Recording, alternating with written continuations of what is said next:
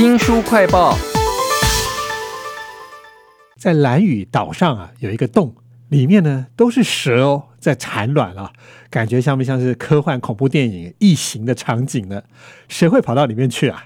就是台湾毒蛇专家杜明章杜老师为您介绍杜老师所写的这本书啊，《蛇类大惊奇：五十五个惊奇主题和五十五种台湾蛇类图鉴》。杜老师你好。哎，你好，周翔，你好，呃，听众朋友，大家好。我看你这个书哦，为你捏了一把冷汗，因为你在野外碰到的很多场景都是非常惊险的啊。那个产卵场到底是什么，在哪里？那里面有什么东西？你个人那时候的心情不会害怕吗？哦，其实那个产卵场本身是还好哈，就是里面很多蛇，那个也都还好。是反而要到那边的时候，那个过程是很惊险哦，因为它是在一个悬崖峭壁的地方啊。所以要爬下那个悬崖的时候，哈，不是很好爬，而且那个很深，进到里面就还好。虽然很多蛇，可是因为我们已经知道说这一类的海蛇其实很危险，所以你进去的时候一堆海蛇在你身边，但是它其实不会咬你的啊，你你没有用力去踩它去抓它，它根本就不会理你，它就。从你脚边爬过去就这样而已。哎，这个经验其实非常的难得，一般人很难想象。我在您的其他的脸书上的文章也看到说，有一些跟您去的学者啊，他甚至会因为看到一团蛇，叫蛇球是吧？他很兴奋，就一只一只摸哈。我想这个一般人都不会有这种经验，都在这本《蛇类大惊奇》当中。那提到蛇，因为大家就想到有的有毒了啊。那蛇毒是个大学问，但是被你讲的非常有趣哈。比如说，就算是同种类的蛇呢。他们的毒液比例也不同，还会不小心毒死自己啊？对，就是因为毒蛇它这个呃演化出来，它主要一开始是为了呃摄食嘛，哈，然后慢慢就会变成呃有防卫的这种功能，哈，呃如果说它很容易不小心咬到自己或咬到同伴的话，那如果对自己的毒液没有免疫能力的话，那个就很危险嘛，对不对？哈，所以这类的毒蛇。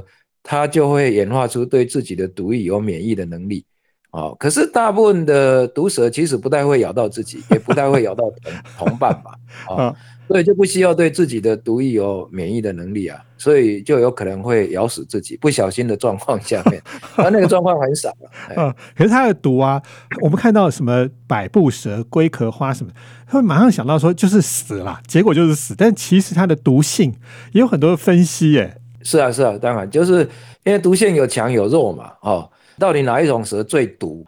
那最毒这件事情其实很难真的去回答，因为哈，它牵扯到单位毒性跟出毒量。所谓单位毒性，就大家的毒液量一样的时候啊，哦，它的毒性有多强啊？那这个是可以比较标准化去比较。那这一比较结果，你就发现五大毒蛇里面，百步蛇的单位毒性，呃，其实是最弱的啊。可是呢，它的死亡率是最高啊，啊，就是因为它的出毒量最大，也就是说，它咬下去以后放出的毒液量最多，所以其实是这两个因素在决定说最后。呃，到底会不会很快的毒死，或者容不容易毒死这件事情？难怪有很多的宣导都说，如果你被蛇咬了啊，第一时间你应该不会马上死嘛，要先看看到底咬你的是什么蛇，这样子那个医生才有办法找出适当的解毒的方法哈。这本书《蛇类大惊奇》啊，请到的是台湾蛇类专家哈杜明章杜老师。但是我想考你一些不是生物的问题。其实我们的文字里头常常讲到蛇哦，例如说蛇形。灵蛇吐信，或者是蛇吞象，这些文学的字啊，如果是以你的眼光来看，它是什么意思啊？呃，它这个很多都是错误的认知了哈。哦，呃，譬如说蛇吞象这件事情哈，那《山海经》里面就已经有记载说，就是八蛇哈，有很大的蛇嘛哈，它吞象，然后三年出其骨，就三年以后它会把它的骨头吐出来啊。那这这个描述几乎都是错误的哈。第一个没有那么大的蛇可以把大象吞下去，那个都是被夸张了。那如果真的有办法把大象吞下去，哈，它也不会三年出其骨了，哈，呃，不用到三年，它的那个骨头全部会消化光，哈，最后就只剩下毛发，它比较没办法消化，所以排出来的大便里面呢，就是毛发这个东西而已。哎，讲到一个我也没有想过蛇的大便，我想你一定有观察过，是 是。那那个灵蛇吐信啊，我们都会觉得说它是攻击人的一个象征，对不对？是，那个也是一个误解的哈。因为蛇它是一个嗅觉的动物，它其他的感官都不太灵光，它就是嗅觉最灵敏啊。所以它外面有什么风吹草动，它就是要把舌头伸出来哦闻嘛哈。那它舌头有分叉，所以它就知道说这个味道是左边比较浓还是右边比较浓，是从哪个方向过来的哈。那我们因为对它不了解，所以就看到它在吐舌信的时候，就有的人就很害怕，或者呢，甚至常常有人就跟我讲说，他看到蛇在吐舌信，就觉得它很邪恶哈。那这句话对他其实很不公平，因为他不过就是要了解外界有什么变化。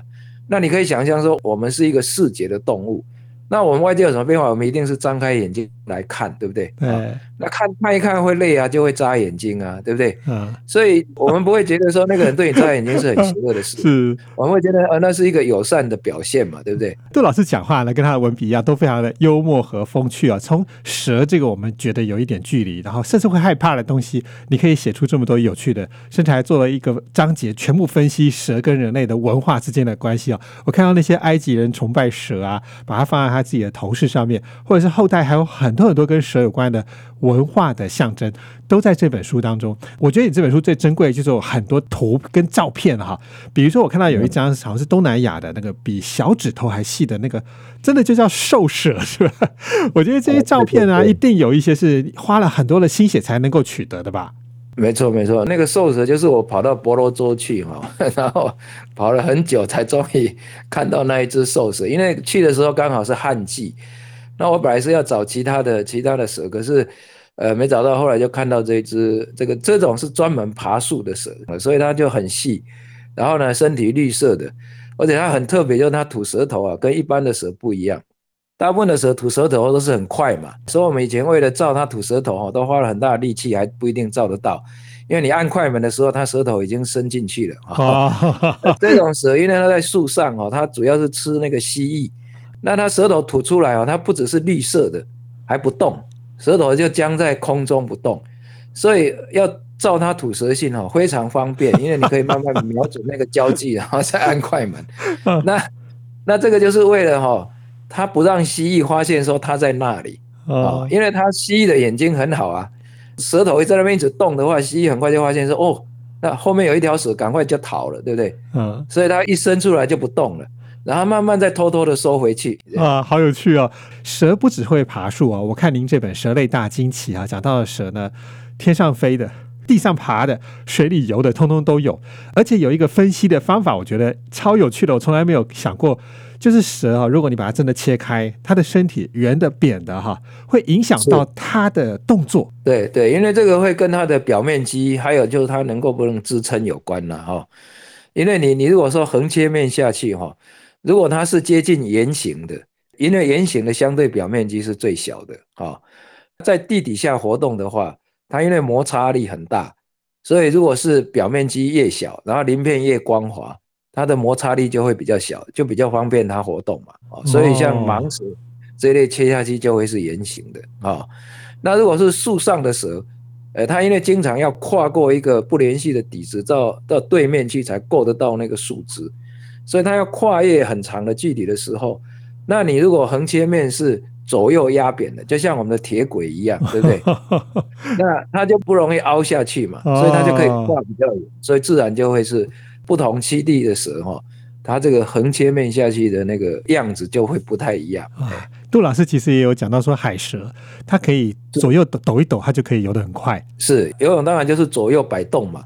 那摆动的时候，它就会排掉那个水，那会产生反作用力，就会帮它往前推，所以它就会慢慢跟鱼一样。你看，大部分的鱼就是身体左右扁嘛。对对。那这样的话，排水的那个面积啊。